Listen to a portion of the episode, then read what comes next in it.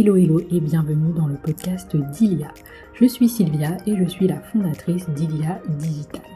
Dans ce podcast, tu vas découvrir comment transformer ton site internet en machine à prospect, mais pas que. Je vais te donner des astuces pour être plus productive, plus efficace et je vais également te donner une bonne dose de motivation avec des interviews d'entrepreneurs à succès dans lesquels tu découvriras tous les secrets qui les ont menés là où ils en sont aujourd'hui. Et justement aujourd'hui, c'est jour de motivation et on va retrouver Claudia Anatella qui est coach de vie intuitive et qui est passée de 0 à 6 000 euros de chiffre d'affaires en seulement 6 mois.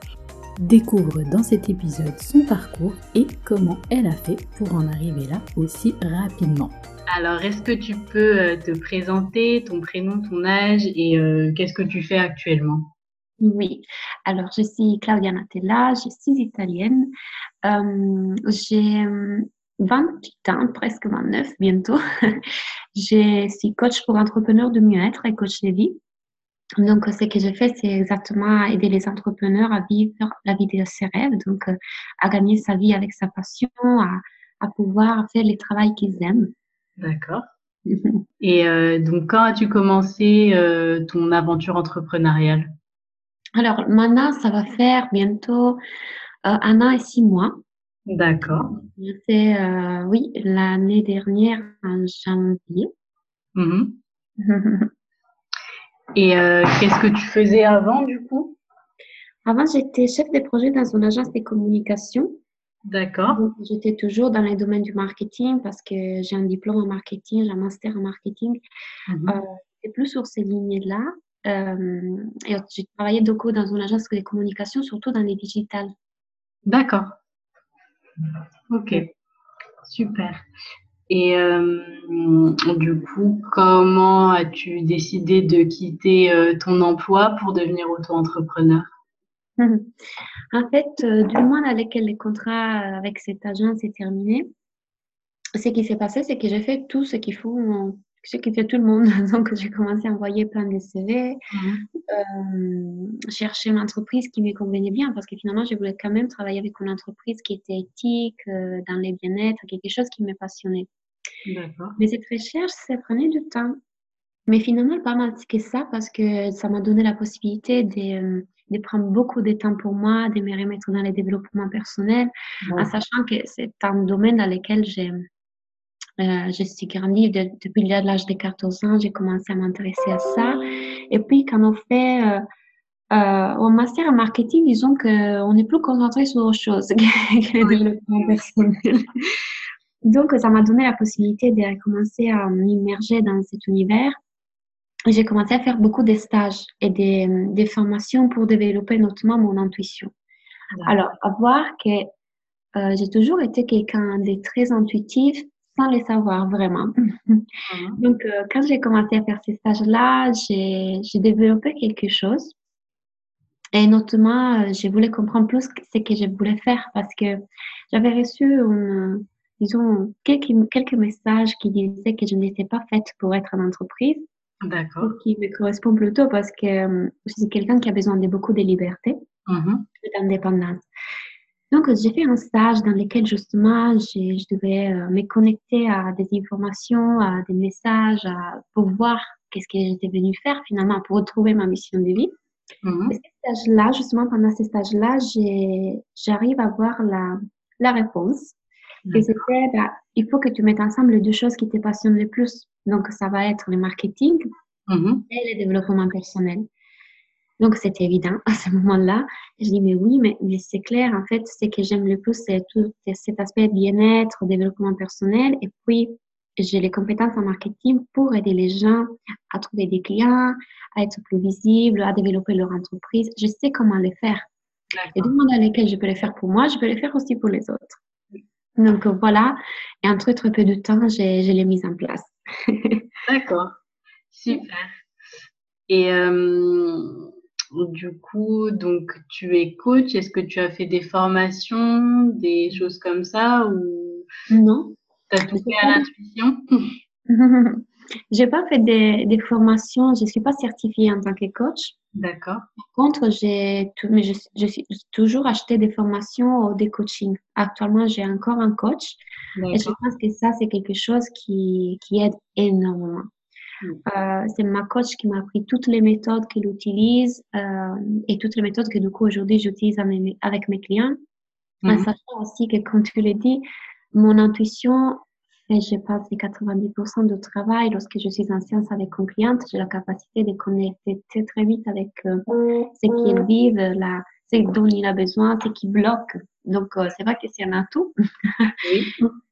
Mais, mais voilà, non, j'ai aucune certification et je suis persuadée que voilà, c'est un plus avoir une certification, mais on n'a pas besoin de ça pour être un bon coach.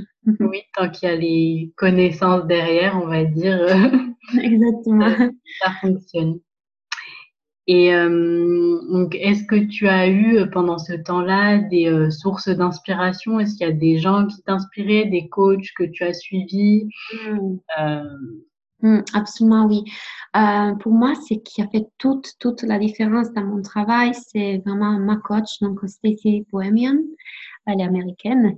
Et du coup, sa coach, elle, Brooke Castillo. Brooke Castillo est assez connue parce qu'elle a vraiment une école de coaching. Donc, elle forme les, les personnes pour devenir coach. Mmh ça, ça a complètement changé ma vie. D'accord. ma vie et mon entreprise parce qu'on prend, on commence à voir les choses de façon vraiment différente. Donc, ils sont mes plus grandes sources d'inspiration encore aujourd'hui. D'accord.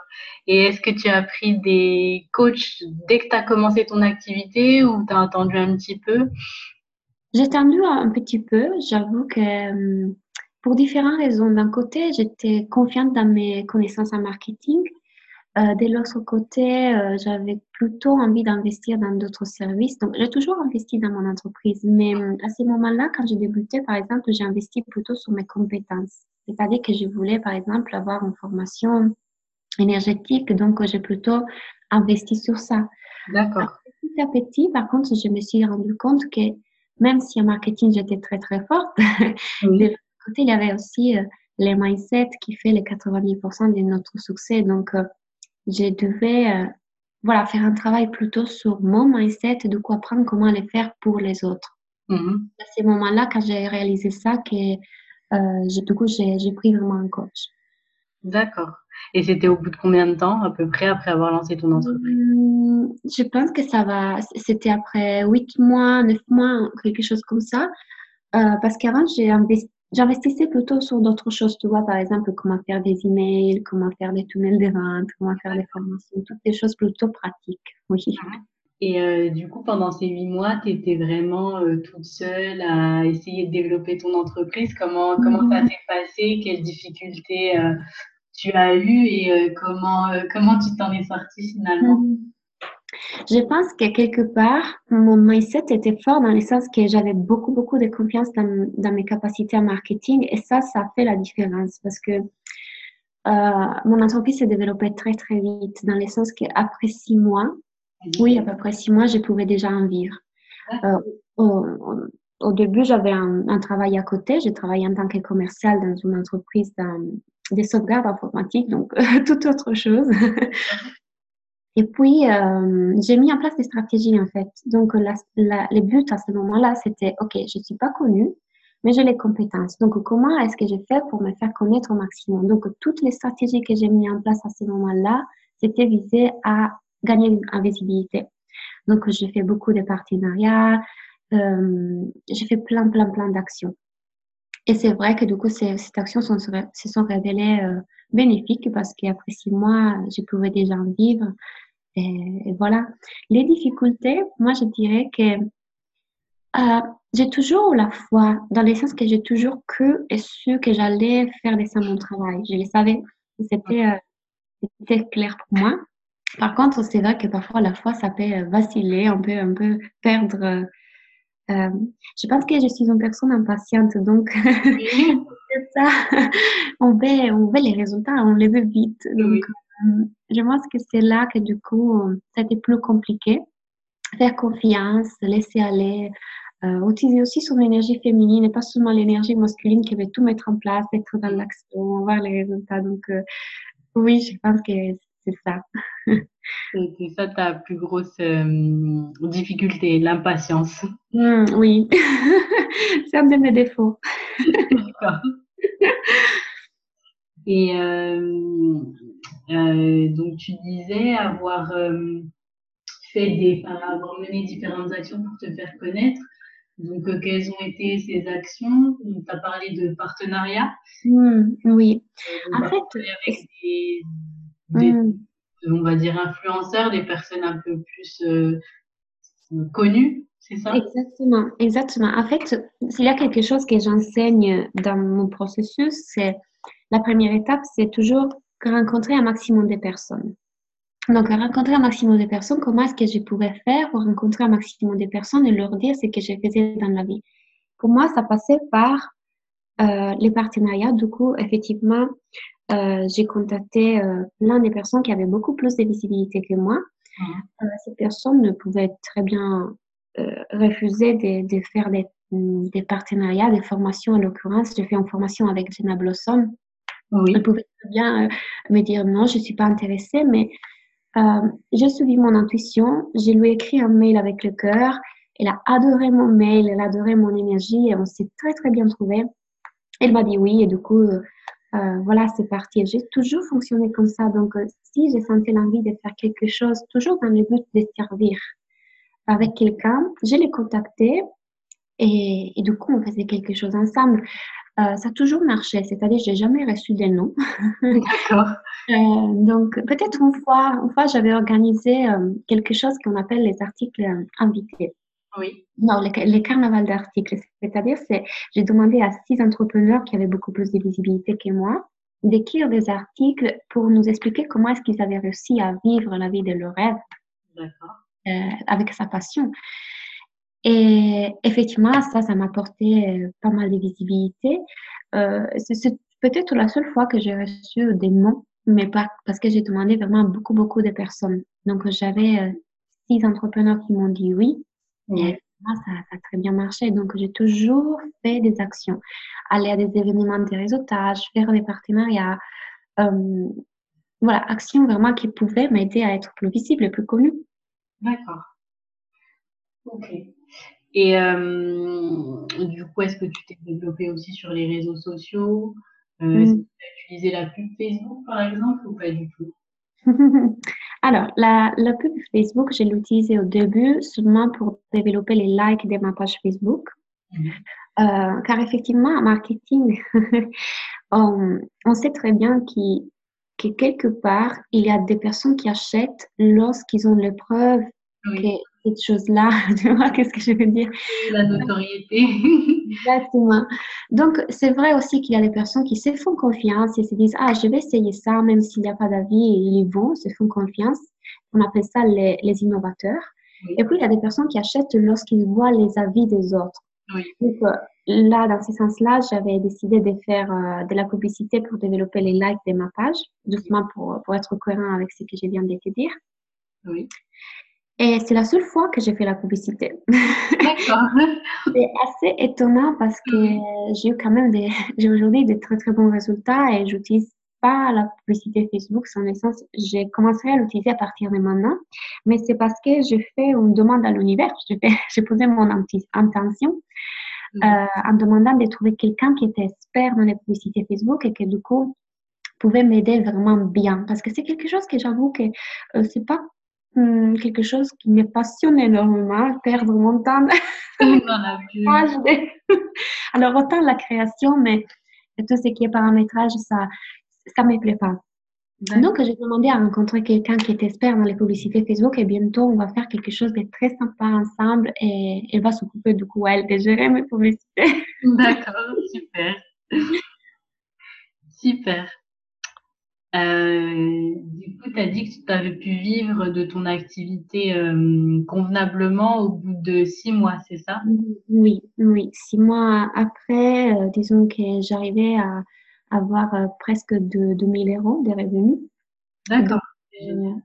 oui, ça allait, effectivement, ça allait très, très vite. Je pense que du monde dans lequel on a on construit la confiance en soi, les, les croyances positives, on, fait, on fait confiance et on met en place les actions, ben, les choses euh, arrivent. Mhm. Ça pas arriver. Il faut continuer à y croire. Exactement. et euh, alors, du coup, tu es italienne, mais est-ce que donc tu as des clients italiens ou pas du tout, ou tu fais ça que en France?